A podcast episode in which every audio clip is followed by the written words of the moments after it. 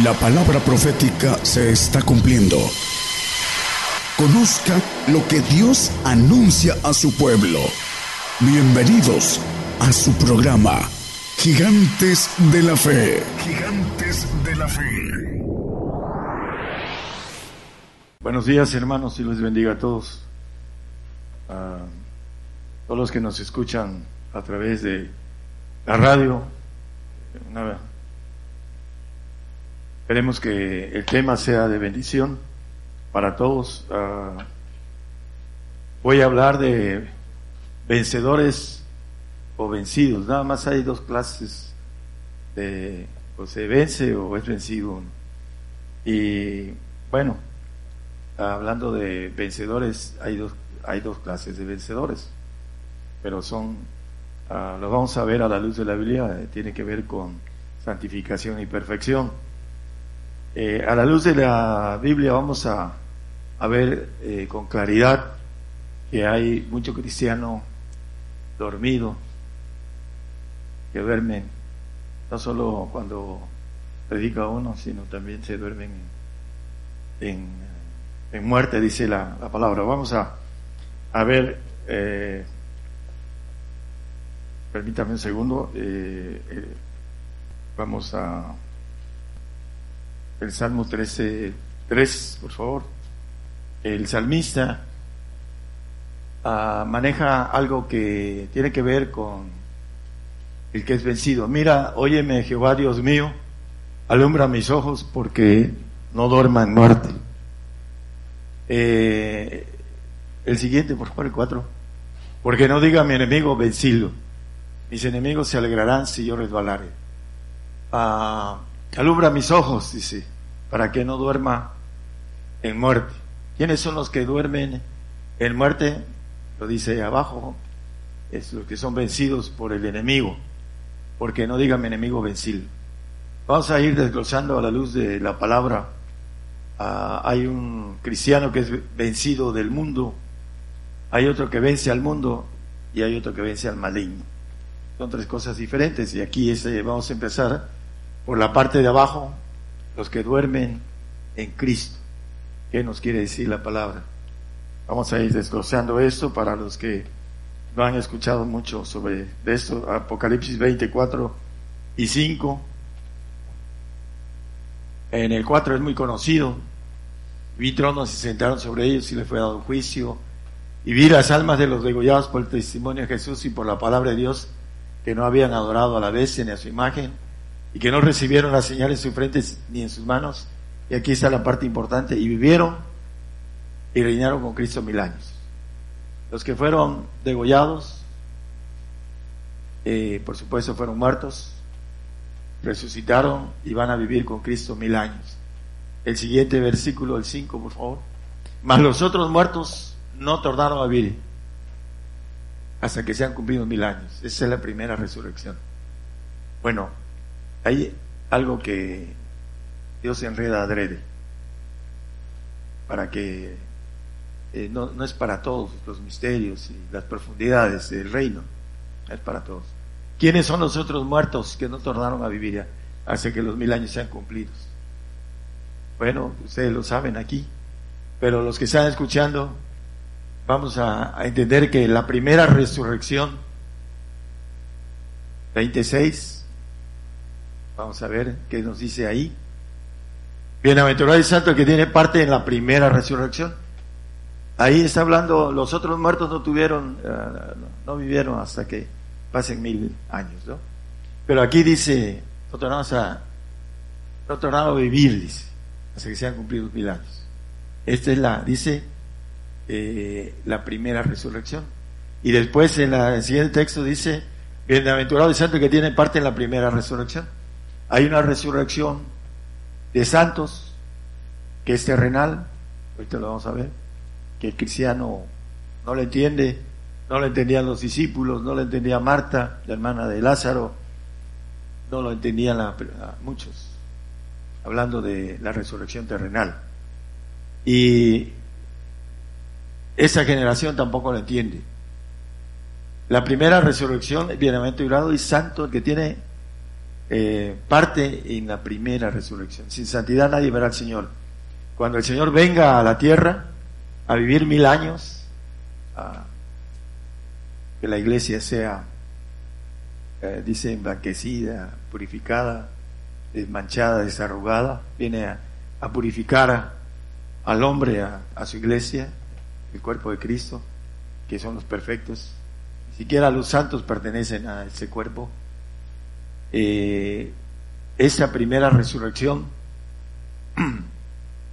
es terrenal. Y la segunda, que es celestial, los que están durmiendo, los otros muertos, los que son vencidos, los siervos, los domésticos, los salvos, van a resucitar, dice el apóstol Pablo en Primera Tesalonicenses 4, 15, 16, y por lo cual os decimos esto en palabra del Señor que nosotros que vivimos, que habremos quedado hasta la venida del Señor, no seremos delanteros a los que durmieron, a los que son vencidos. El cristiano del mundo es vencido por el mundo. Ahorita lo vamos a ver con textos. ¿Por qué? Porque le gusta la vida del mundo, no la quiere soltar. Por eso es vencido del mundo. Hay una parte que dice la palabra que la fe que vence al mundo, vamos a ver qué quiere decir también, cómo podemos obtener la fe que vence al mundo. Pero aquí dice, no seremos delanteros a los que durmieron. El 16, antes de que lo pase, permítame, por favor. Lo dice en palabra del Señor y dice que Él está vivo y que habrá quedado hasta la venida del Señor. Lo dice en palabra del Señor, no, se puede equivocar. Si no, toda la Biblia está equivocada. Si no entendemos que lo dice en palabra del Señor. Entonces, que habrá, habrá quedado hasta la venida del Señor, el apóstol Pablo. Ahí lo dice, vivo, nosotros que vivimos. Él va a estar ahí porque dice eh, Efesios 3.8 que Él es el más pequeño de todos los santos. Entonces, Él va a resucitar cuando venga el Señor la bienaventuranza terrenal. La primera, santo, ese bienaventurado, ¿no? que leímos en el 26 de Apocalipsis. Entonces, eh, si seguimos el 16, hermanos, por favor. Porque el mismo Señor con aclamación, con voz de arcángel y con trompeta de Dios se encenderá el cielo y los muertos en Cristo resucitarán primero. Son los que fueron vencidos. Lo que leímos en el texto del Salmo 13.3. Eh, no diga mi enemigo vencilo, ¿no? No sea que duerma en muerte el, ah, ah, una aclaración, este, me gustaría que les hubiera, no sé si eh, cuando escucho mi tema, este, lo escucho muy bajito eh, y tiene todo el volumen de mi celular. O sea, necesito un poco más de volumen en, la recepción. De, ok, sí, porque eh, cuando hablo despacio, apenas se, se oye, tengo todo el volumen del... Sí, por favor. Ah, para los que escuchan por el WhatsApp. Eh, bueno, aquí volviendo, dice que los muertos en Cristo resucitarán primero. Eh, si nosotros vamos a 1 Corintios 15, 40, 41, 42, dice que hay glorias diferentes, hay cuerpos celestiales y cuerpos terrestres. Nosotros tenemos ahorita un cuerpo terrestre terrenal. Más ciertamente una es la gloria de los celestiales y otra de los terrestres, hablando de las diferentes glorias. La primera resurrección que dice el 25 es celestial. Y la primera resurrección que dice el 26 es terrenal. Pero dice el, el 40, dice el... A ver qué dice el 41 porque no quiero extenderme mucho. Otra es la gloria del sol y otra es la gloria de la luna y otra es la gloria de las estrellas porque nuestra es diferente de otra en gloria, así también es la resurrección de los muertos. Eh, Siga, hermanos, el 42. Sí, sí. Eh, porque una estrella ahí en medio dice es diferente de otra en gloria. Así también la resurrección de los muertos. Hay diferentes glorias. Entonces, la, el, el 46, hermano. ahí, 1546. Pero dice aquí el apóstol Pablo escribiendo a los Corintios, más lo espiritual no es primero, sino lo animal, luego lo espiritual. ¿En qué sigue? El primer hombre es de la tierra terreno, el segundo hombre que es del Señor, que, que es el Señor, es del cielo. El primer hombre es de la tierra terreno, la primera resurrección. La de santos es terrenal, porque sin santidad nadie verá al Señor cuando venga a gobernar la tierra. Aquellos que pagaron el pacto de sacrificio, que el 24 de Apocalipsis nos dice, mi trono se sentaron y vi las almas de los degollados, pacto con sacrificio, el Salmo 55, y otros ah, adicionales normas o mandamientos para estar ahí en el pacto de santidad, porque el Señor dice que nos ha hecho para Dios reyes y sacerdotes y reinaremos sobre la tierra. ¿Cómo? Con cuerpos terrenales. El Salmo 34, no lo pongan, nada más como referencia para los que nos escuchan en la radio, pueden apuntar. El Salmo 34, 20 nos dice que él, eh, todos los huesos de los justos son guardados. ¿Por qué? Porque esos huesos que ve Ezequiel van a ser levantados, dice en el 37 Ezequiel. Pueden leer en sus hogares. Entonces el hombre tiene una primera resurrección terrenal y el segundo hombre celestial, hablando del vencido que es el salvo, ahí dice que si seguimos en, en Tesalonicenses eh, 4, 17, por favor. Luego nosotros los que vivimos, hablando que los que duermen van a ser levantados primeros, los que quedamos, porque ya Pablo y todos los santos ya habrán resucitado y estaremos, que sabemos que vamos a estar ahí, estaremos con Él y con el Señor mil años. Dice, los que quedamos juntamente con ellos seremos arrebatados las nubes a recibir al Señor en el aire y así estaremos siempre con el Señor. Ahí maneja el siempre, vamos a recibir al Señor en el aire. Ya no, el Señor ya no viene a la tierra. Viene mil años, se va y después regresa con la Jerusalén que desciende del tercer cielo de Dios para el trono blanco, para darle a los salvos, eh, juzgarlos, las obras de los salvos, su salvación no es juzgada, es un regalo de Dios, y a juzgar a los ángeles caídos, los perfectos van a juzgarlos, a juzgar a los santos, a los, perdón, a los ángeles caídos, los santos van a juzgar a los al mundo, dice. El 6, 2 y 3 de 1 Corintios. ¿eh? No los traigo, eh, pero vamos a tocarlos. Dice, ¿o no sabéis que hemos de juzgar a los ángeles? No, el, 2, 2 y 3. ¿No sabéis que los santos han de juzgar al mundo? A los salvos, a los que duermen en Cristo, a los que fueron vencidos. Y si el mundo ha de ser juzgado por vosotros, sois indignos de juzgar cosas muy pequeñas. Y el 3 dice que no, sabéis que hemos de juzgar a los ángeles, eh, los perfectos, él dice en eh, Filipenses 3.15, dice todos los que somos perfectos, esto mismo sintamos, etcétera, etcétera. Él se maneja no solo como santo, sino como perfecto. Él dice en el 6.3, hablando del que estamos viendo, que juzgaremos a los ángeles caídos porque lo dice también el apóstol Pedro que fueron reservados para el día del juicio, hablando de los que desobedecieron.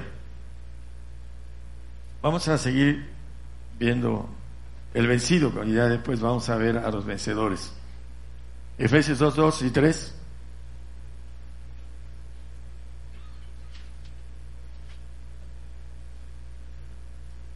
En que en otro tiempo anduviste conforme a la condición de este mundo, conforme al príncipe de la potestad del aire, Satanás, el espíritu que ahora obra en los hijos de desobediencia, el vencido, el que ama este mundo, vamos a ver con claridad que hay gente cristiana que ama el mundo y hay otra que no es del mundo y otra que tiene un pie en el mundo y un pie en el, cielo. Está sentado en la silla de Satanás. No es vencido, pero tampoco es vencedor. ¿De qué? Del maligno. Vamos a verlo con claridad. Bueno, aquí maneja, anduvimos conforme a la condición de ese mundo. Cuando no conocíamos el camino del reino. Segunda de Pedro 2.19.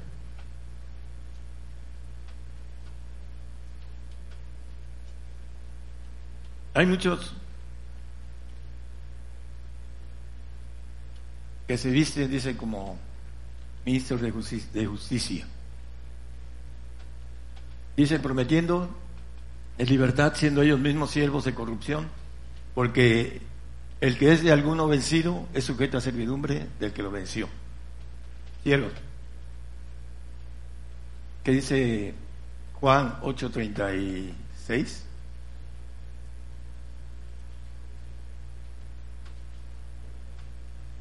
Es el 35, perdón, 8.35. Y el siervo no queda en casa para siempre, el hijo queda para siempre. El que es vencido es sujeto a servidumbre, es siervo. Que no diga mi enemigo vencilo, hablando el, el salmista. Eh, el hijo queda para siempre, el siervo no queda en casa para siempre, no tiene vida eterna, el que es vencido. Hay otro que vence el mundo. Ese es vencido por el mundo y por el, el diablo. Vamos a Juan 4, 5 y 6. Perdón. Es primera, primera de Juan. Dice, ellos son del mundo, por eso hablan del mundo y el mundo los oye. Hay muchos uh, predicadores que tienen miles de feligreses, porque su prédica es eh, suave, es de bienestar, de promesas, de todo lo, bueno, pero no hay una verdad completa.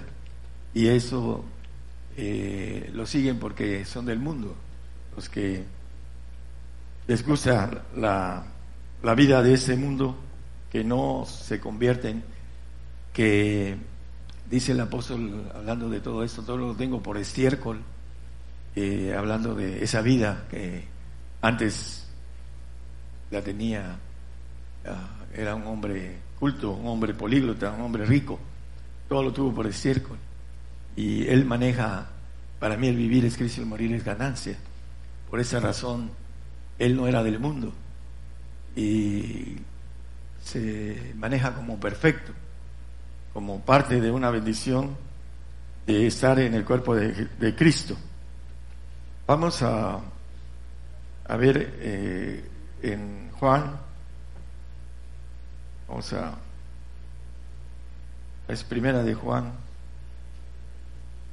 permítame un segundito hermanos, vamos a, el capítulo 5 de primera de Juan, versículo 4.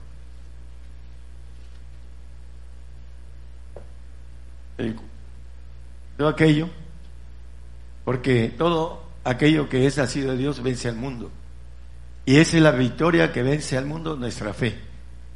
Bueno, aquel que es nacido de Dios, ¿qué quiere decir nacido de Dios? Vamos a verlo ahorita. Vence al mundo, no vence al maligno, vence al mundo. Vamos a ver que hay otro que vence al maligno, pero tiene que ver con pactos y tiene que ver con con costos que puede que necesita uno dar. Entonces aquí el nacido de Dios vence al mundo y dice también por aquí que el nacido de Dios no peca. Eh, en el 3, 9, no hace pecado. Cualquiera, cualquiera que es nacido de Dios no hace pecado porque su simiente es en él y no puede pecar porque es nacido de Dios porque su simiente está en Cristo, en Él. Esa es la realidad, ahorita lo vamos a ver con claridad. Eh, por eso es santo, porque no hace pecado, porque el Espíritu del Señor está en Él. Ese es lo que quiere decir, su simiente está en Él. Romanos 8.2 dice el Espíritu de vida, Romanos 8.2. Porque la ley del Espíritu de vida en Cristo Jesús me ha librado de la ley del pecado y la muerte. El Espíritu, hay una ley. El Espíritu, cuando nosotros recibimos el Espíritu de Cristo, no está hablando del Espíritu Santo, está hablando del Espíritu de Jesucristo. Dice, nos libra de la ley del pecado y la muerte. No es como el vencido, el que duerme, los que duermen en Cristo, dice, no seremos delante de los que durmieron en Jesucristo, en Cristo Jesús. Habla el apóstol Pablo. Entonces, el Espíritu del Señor nos libra del pecado. Por eso no hace pecado el nacido de Dios. Por eso Romanos 8 dice, 8, 9, dice que, eh, hablando del Espíritu de Dios, el Espíritu de Cristo, mas vosotros no estáis en la carne, sino en el Espíritu. Si es que el Espíritu de Dios mora en vosotros, y si alguno no tiene el Espíritu de Cristo, el tal no es de él no alcanza a vencer el mundo. Es vencido del mundo, como dice el, el 5.4 que leímos de primera de Juan.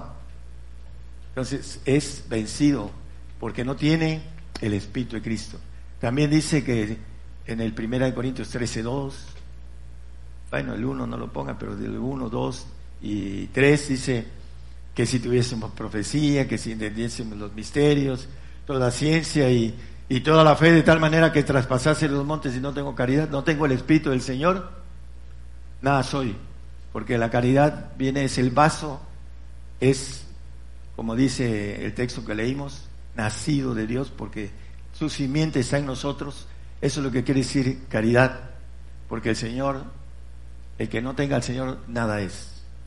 Y para eso necesitamos ser dignos del Señor, para tener el Espíritu del Señor. Para no pecar delante de Dios, porque el Espíritu del Señor nos santifica, dice 1 Corintios 1.2, santificados en Cristo Jesús, llamados santos. El único que puede santificar es el Señor. El hombre quiere santificarse a sí mismo por sus obras, y no puede ser. No hay nada que pueda santificar al hombre más que el Espíritu del Señor Jesús.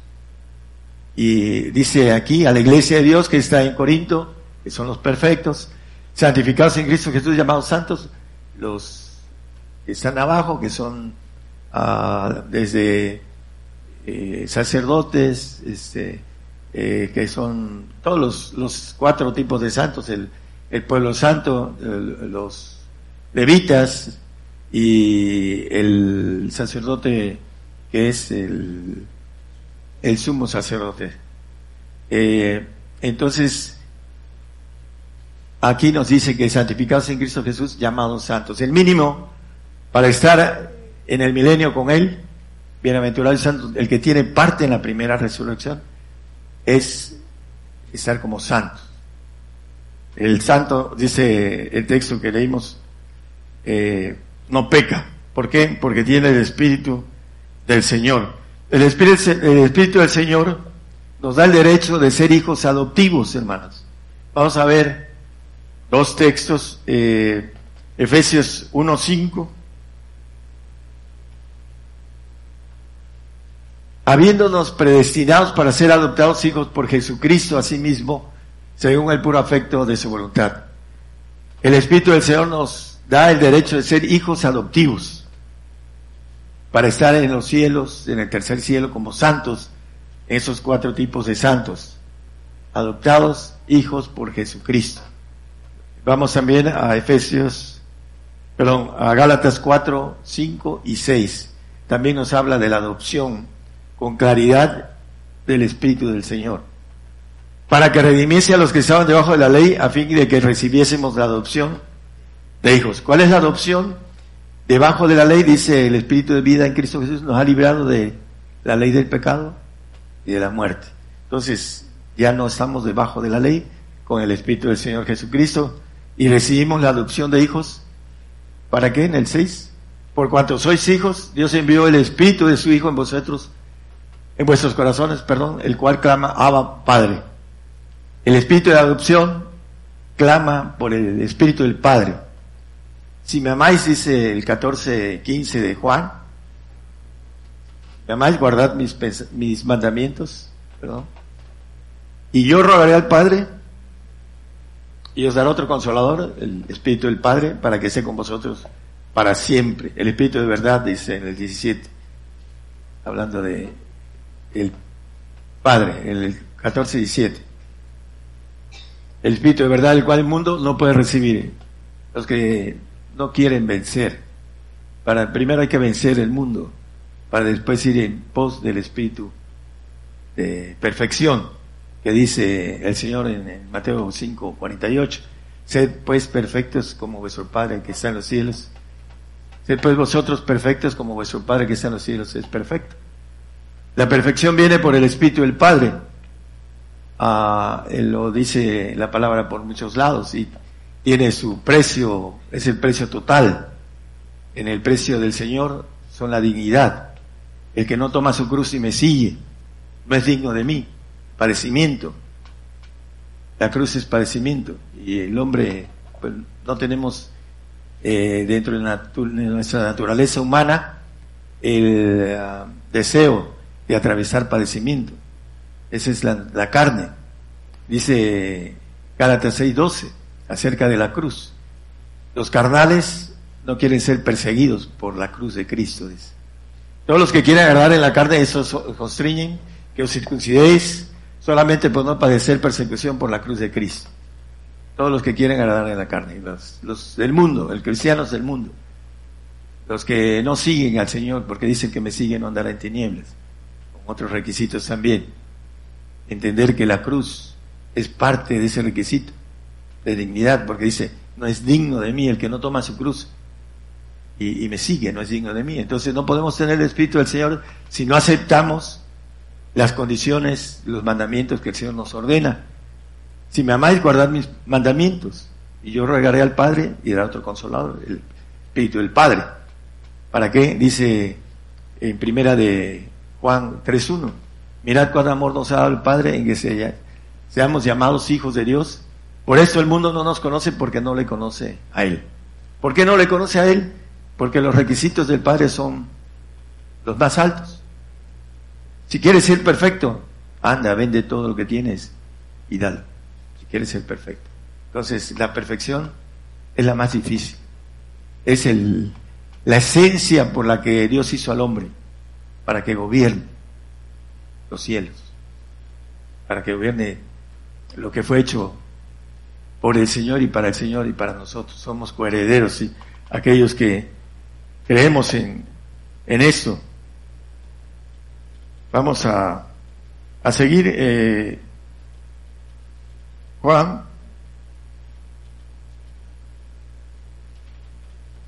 Cinco dieciocho.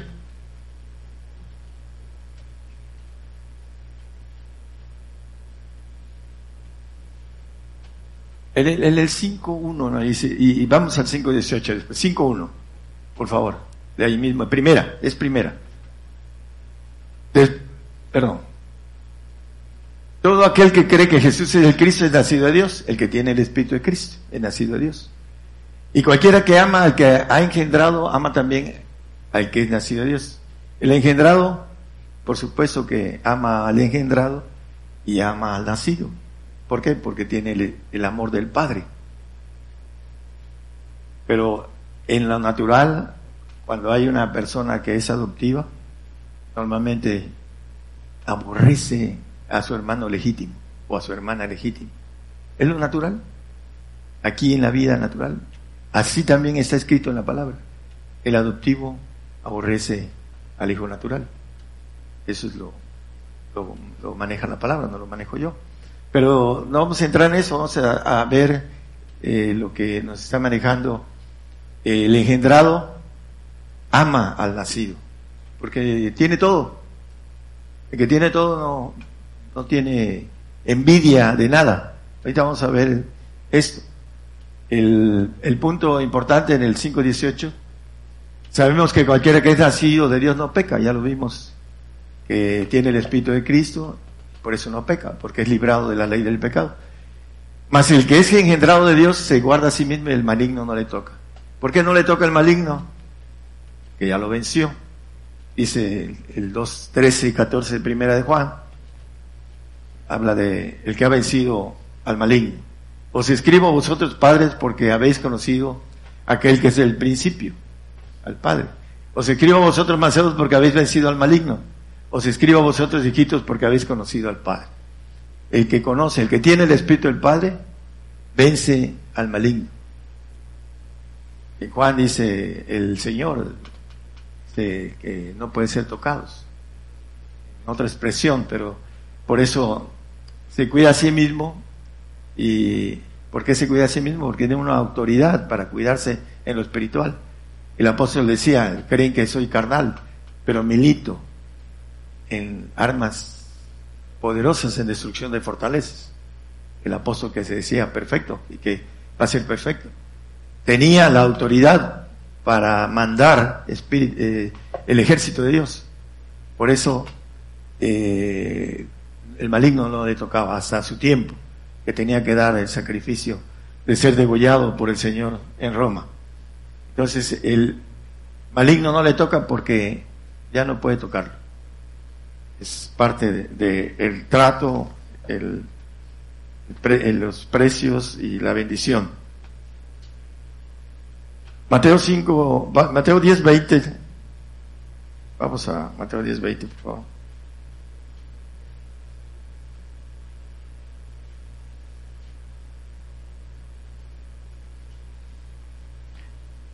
Porque no sois vosotros los que habláis, sino el Espíritu de vuestro Padre que habla en vosotros. El que tiene el Espíritu del Padre, cuando vengan las cosas, el Espíritu del Padre va a hablar por nosotros. El que tiene el Espíritu del Hijo, va a hablar por el Espíritu del Hijo. Y maneja el que es vencido, le va a costar trabajo su salvación, porque se le va a encarecer, porque va a tener que morir por el Señor para vencer esa salvación que no se necesitaba vencer, que fue vencido, pero que hay una oportunidad. Lo vamos a ver a la luz de la palabra con rapidez. Vamos a Efesios 1, 17 y 18 es lo que maneja como confirmación a el Dios del Señor nuestro Jesucristo el Padre de Gloria os dé espíritu de sabiduría y revelación para su conocimiento. Ah, aquí maneja el espíritu del Padre, ese espíritu de sabiduría y revelación. Empieza el hombre a tener trato de sabiduría divina, no humana. El hombre que está en el pacto de santidad va meditando en su mente humana va progresando, pero siempre está en su mente humana, mientras no cruce al pacto de perfección. Cuando entra al pacto de perfección, ya entra a otra dimensión, una dimensión de conocer las cosas espirituales, de entrar al aspecto de la tercera dimensión. Eh, la cuarta dimensión, podemos decir, porque estamos en la tercera. Aquí el 18, hermano alumbrando los ojos de vuestro, vuestro entendimiento. ¿Qué dice el Salmo 13, 3? ¿Alumbra qué? Mis ojos. ¿Para qué? Verme en muerte. Entonces, ¿qué dice el, el Jesús 18? Alumbrando los ojos de vuestro entendimiento. Para que sepáis cuál sea la esperanza de su vocación y cuál es la riqueza de la gloria de su herencia en los santos para entender, hermanos, que la santidad y la perfección se va al cielo de Dios, al tercer cielo, al lugar donde dice que es el reino inmóvil, que nada, todo es perfecto, todo es eterno, no en ese universo de movimiento que tiene tiempo de vida tiene tiempo de creación y tiempo de vida. Es parte de lo que nos dice la palabra que la expansión denuncia las obras de sus manos. Siempre está en expansión esta, este segundo cielo, los segundos cielos. Pero también está en extinción. El cielo de Dios es inmóvil, dice. Y es muy hermoso, pero necesitamos entenderlo con el Espíritu del Padre Ahí lo puso el hermano, sigue tomando el reino inmóvil. Vamos a Dios agradándole con temor y reverencia. Bueno, el Espíritu del Padre nos da sabiduría para conocer lo que Dios tiene para nosotros.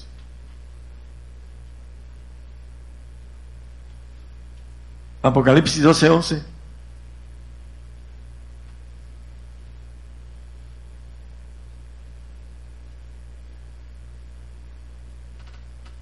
Ellos le han vencido por la sangre del Cordero y por la palabra de su testimonio y no han amado sus vidas hasta la muerte.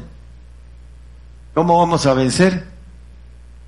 Muriendo por el Señor. Los salvos, los que son vencidos, los que no tienen esa lumbre del Señor, del Padre, que alumbra los ojos, los santos y de los perfectos, van a tener que dar la vida por el Señor para ser salvos se va a encarecer su salvación. No era por obras, pero ahora, como viene un callado que se rompe en esos días, dice la que se pierda, se pierda, la que muriere, que muera, dice Zacarías. Entonces dice que viene la apostasía por causa de esto, porque el cristiano salvo no se le predica que debe de morir por su Señor.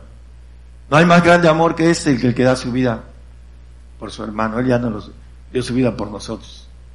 No hay más grande amor que dar todo lo que tenemos en nuestra vida. Pero la daremos por como vencidos, porque nos gusta el mundo y nos gusta lo que hay en el mundo. O podemos salir del mundo, como dice el Señor en el capítulo 17, creo que 14 de Juan, dice, no son del mundo. Ah, el siguiente hermano ahí es el que acabo de decir es, es 17 y es, 14 o 15. Yo les he dado tu palabra y el mundo los aborreció porque no son del mundo, como tampoco yo soy del mundo, el Señor. Los que no somos de este mundo, el mundo nos aborrece.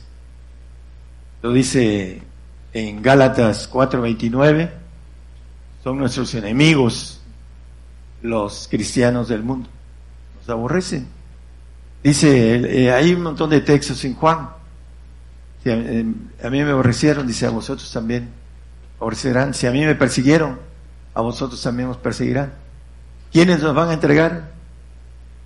Los religiosos, los que no entienden los pactos de parte de Dios y cuando venga la persecución, ahorita ya hay una amalgama que está saliendo en lo que es Internet. A muchos van a ser engañados. Nada más hay un Dios según ellos. Entonces, dice que aquí, eh, pero como entonces el que era engendrado según la carne, el siervo, persigue, eh, perseguía al que había nacido según el Espíritu, así también ahora nos persiguen los carnalotes.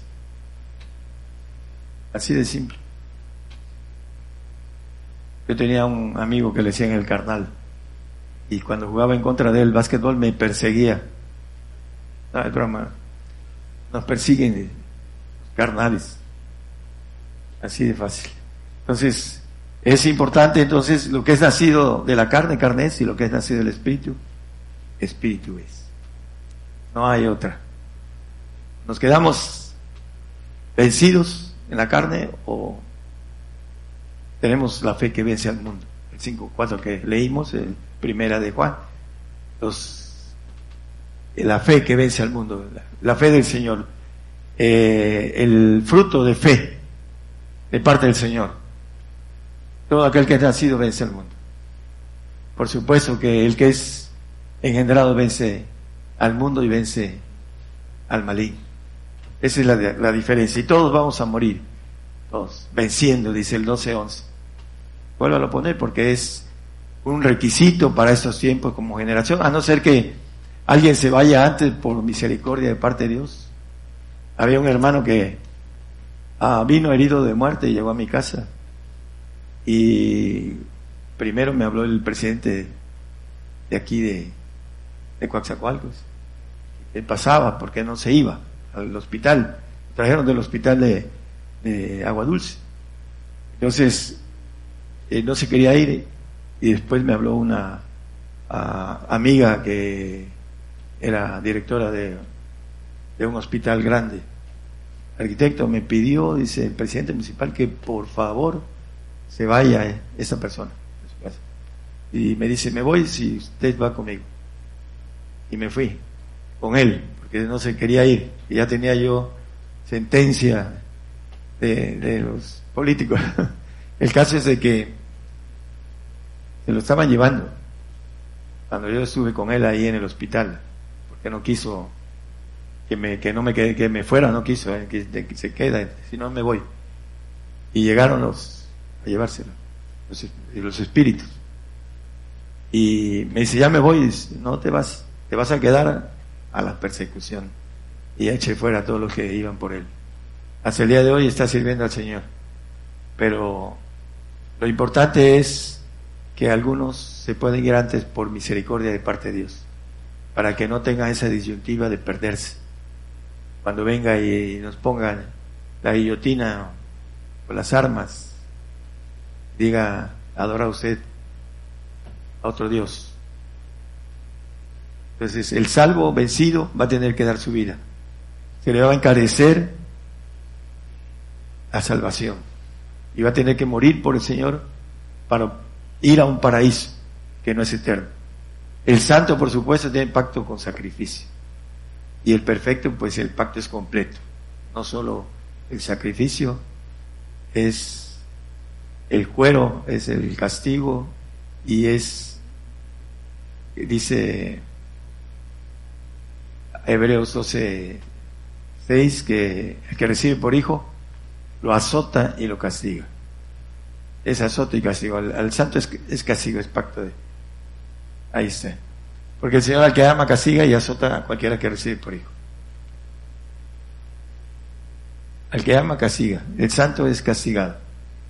Porque es el pacto de, santificación. Pero el castigo y azote es para los perfectos.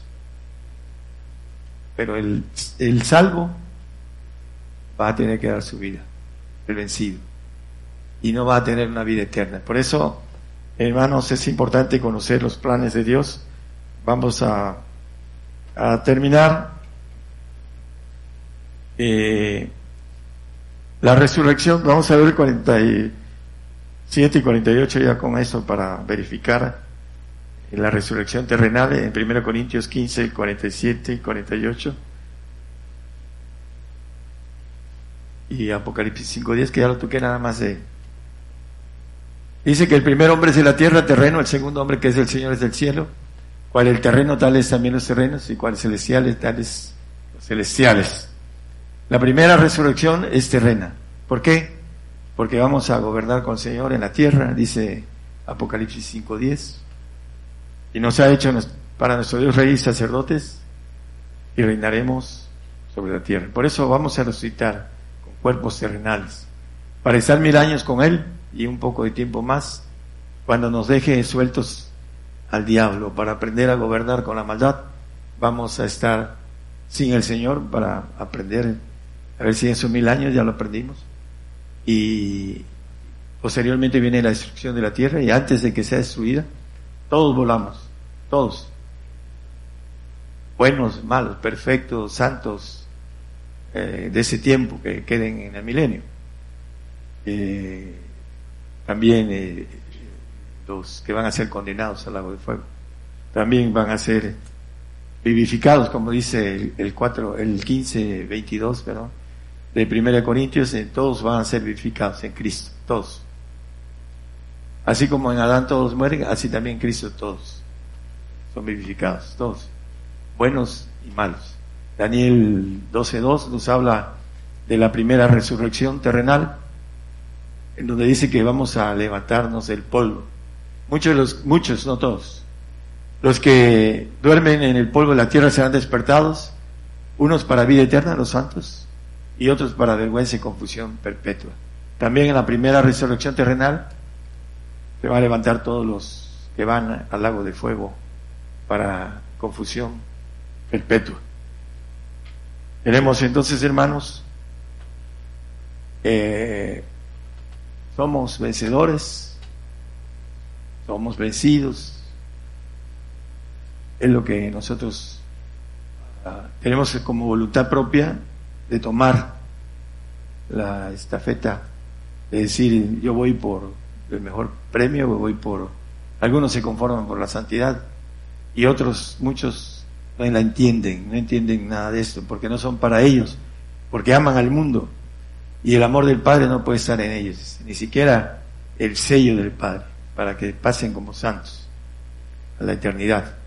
Por esa razón necesitamos buscar al Señor con sinceridad para llegar, como dice el mismo Señor, a los pies de Él de manera correcta.